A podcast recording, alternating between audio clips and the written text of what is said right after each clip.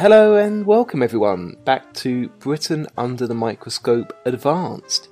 So you sound better. Uh, much better, much, much better. Oh. Thanks. Great. So are you ready to carry on the conversation about NHS, about health service in the UK? Absolutely. Last time we talked about, in general, how you go to see a doctor, what happens if you get ill in the UK. But I think still a lot of our listeners might not really know or understand the concept of NHS. Could you give us some just general background of NHS? Yeah, of course. So the NHS is quite new, really, if you think about it. So the NHS was actually founded in 1948, and it was just founded after the end of the Second World War. Mm. And its main aim was to provide free healthcare to all UK residents, which we talked a little bit about before.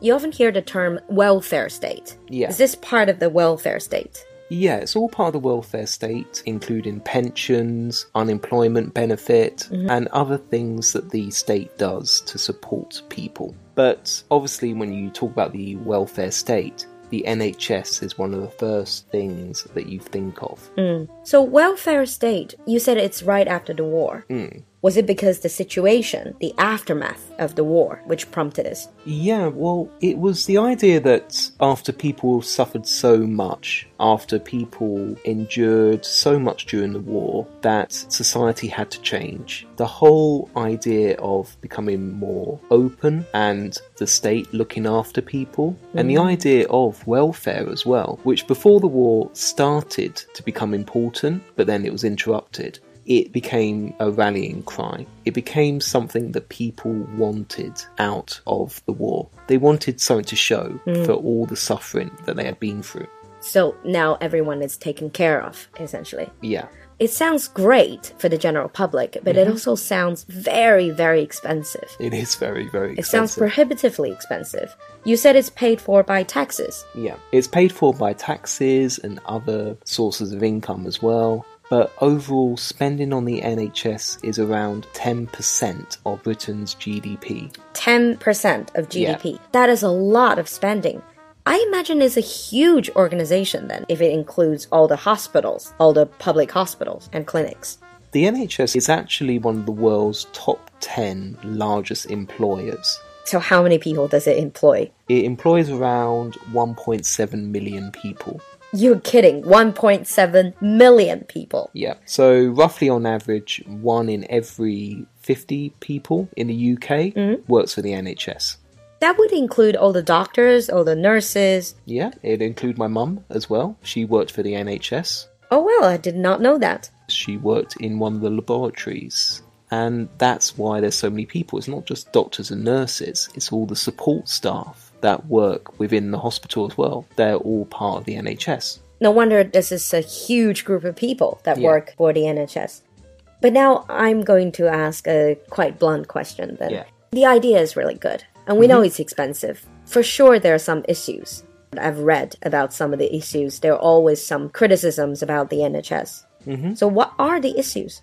Well, one of the main issues is obviously doctors' pay, especially junior doctors and nurses. They get paid a very small amount of money, considering the training, the education that they've had to reach that level. Oh, don't get that much really? In the UK as well? Because in China, you often hear medical professionals complaining about that they're underpaid. Yeah. Because if you think about it, the training, the years they devoted into studying. So in the UK as well, in the NHS system. Yeah. So it's the whole idea that the NHS is actually very expensive, but it's still underfunded. It still needs more money. Mm. But where is the money coming from? That is the question. That's when tough decisions have to be made, and tough decisions have been made repeatedly. As in cutting certain things. Cutting certain services or closing hospitals. Mm. They're all ways of just trying to support the NHS. Mm, But no one wants to see it disappear. No. There's another common complaint, uh, which I experienced firsthand, and I was with a friend.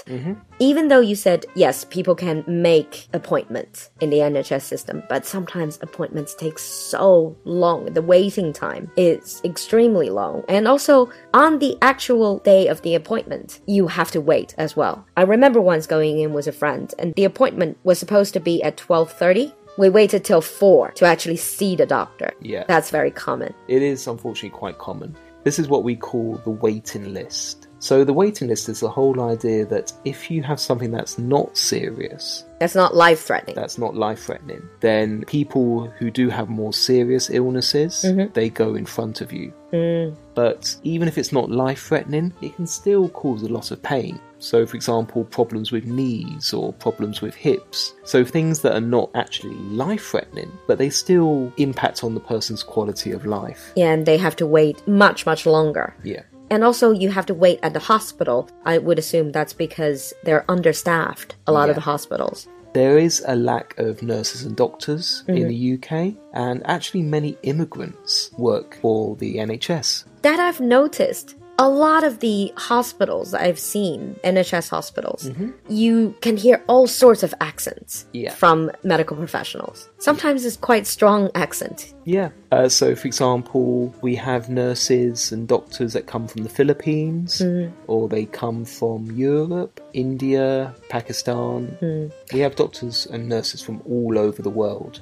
So you see, it's always important to remember that people do speak with accents, even doctors. In Yeah. the UK, they're not necessarily having a standard British accent as you see on TV. Very rarely. Hmm. And also, one of the general issues that is affecting a lot of the countries nowadays is the aging population. The population is getting older, which means fewer people are going to pay taxes, but more people are going to need medical treatment. Yeah. That's one of the big things because I talked a little bit about it before in our last episode that elderly people, people over the age of 65, don't pay for treatment, even if they can afford it. So we do have a rapidly aging population, the same as most countries in the world. So the question is who's going to pay for it hmm. and how can it carry on? Especially since the NHS was founded in the 1940s when the population was still relatively young. Exactly. I think if you read any newspapers in the UK or watch TV, like news related programs, NHS is one of the issues that are constantly being mentioned, one of the topics. But I should say as well that even though there are lots of issues, nobody would ever suggest getting rid of it. Nobody. Because the benefits, there's so many benefits. There's so many benefits, and I honestly think that British people are generally very proud of the NHS as well. and also the welfare state. Yeah. But here is the question. Say I am really rich, I'm well off in the UK, and I don't want to wait for the NHS. I can get private healthcare, right? Yeah, private healthcare is available. It's very expensive, I know, but how expensive? I talked to some doctors who work in private healthcare, but I've never really got into asking how much does it cost going mm-hmm. to see a doctor. To go to see a doctor for a private consultation would be around £200, For how long? about 15 minutes. 15 minutes talking to a doctor in private healthcare, you have to pay 200 pounds. Probably more. So you have a lot of private doctors in London, at least, in an area called Harley Street. Har- uh, like H A R L E Y? Yeah.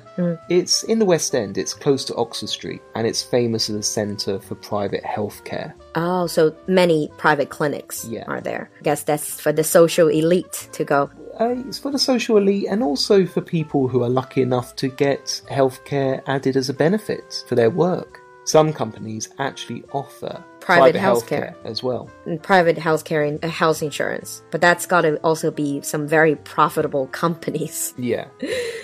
But why do people still go to private healthcare if they have NHS? I know, first of all, the waiting time. Are there any other benefits? There are more choice. That's because the NHS they assign doctors to you, but if you are in private healthcare, you can choose the doctor. You see, in China, when we go to hospitals, we can pay a bit more to choose which doctor that I want to see. If he's the leader in the field, yeah, we pay more. So in N- NHS, you cannot do that. No. Whoever gets assigned to you is the one that treats you. Yeah. Private healthcare, you can do that. And That's also the NHS as well. I mentioned junior doctors as well, so less experienced doctors that are mm-hmm. still learning. Uh, in private healthcare, you wouldn't have junior doctors. So they're all experienced. Yeah. Mm. So this is one of the things about being a doctor in the UK is after being a junior doctor and you become someone with a lot more experience, mm-hmm. then you can start working for the NHS and also working for private healthcare as well. I remember some friends in London, they're doing both. They do, like, for example, three days in N NHS Yeah. and four days in private clinic. Yeah. So for some doctors, this is a way for them to balance their career and their income. I know we're only scratching the surface of mm. NHS, but if you're interested in knowing more about the health system in the UK, it's very simple. You just go online and do your research or just read some major newspapers in the UK. I'm sure the topic of NHS will pop up eventually. There's always, always a story about the NHS, hmm. at least once a week. So, if you have any experience of the NHS, or if you've been to the UK, or if you are a doctor or studying medicine, please let us know in the comments section. And also if you have any other further questions as well. 嗯 especially for those of you who are planning to go to the uk to live or to study. Let us know what you think in the comment section. 所有喜欢小酒馆的你们欢迎加入我们的 open bar 社群。这里可以用英文中文可以聊语言文化生活旅行天南海北群里年龄从豆蔻到古稀坐标从全国各地到全世界各地各行各业的人是个很有意思而且完全免费的社群适合所有想来小酒馆坐坐的你。加入我们请联系小助手。小助手的微信号是 l u l u x j g one，x j g 是小酒馆的拼音首字母，后面加一个数字一。L U L U X J G One。喜欢小酒馆节目和社群的亲爱的大家，不论是订阅、加粉、留言、点赞、转发、推荐、打赏，还是加入我们的社群，都是对我们最好的支持。Remember, it is your support that makes this community。让我们一起把小酒馆打造成最独特、最有趣的英文 club。I'll see you next time.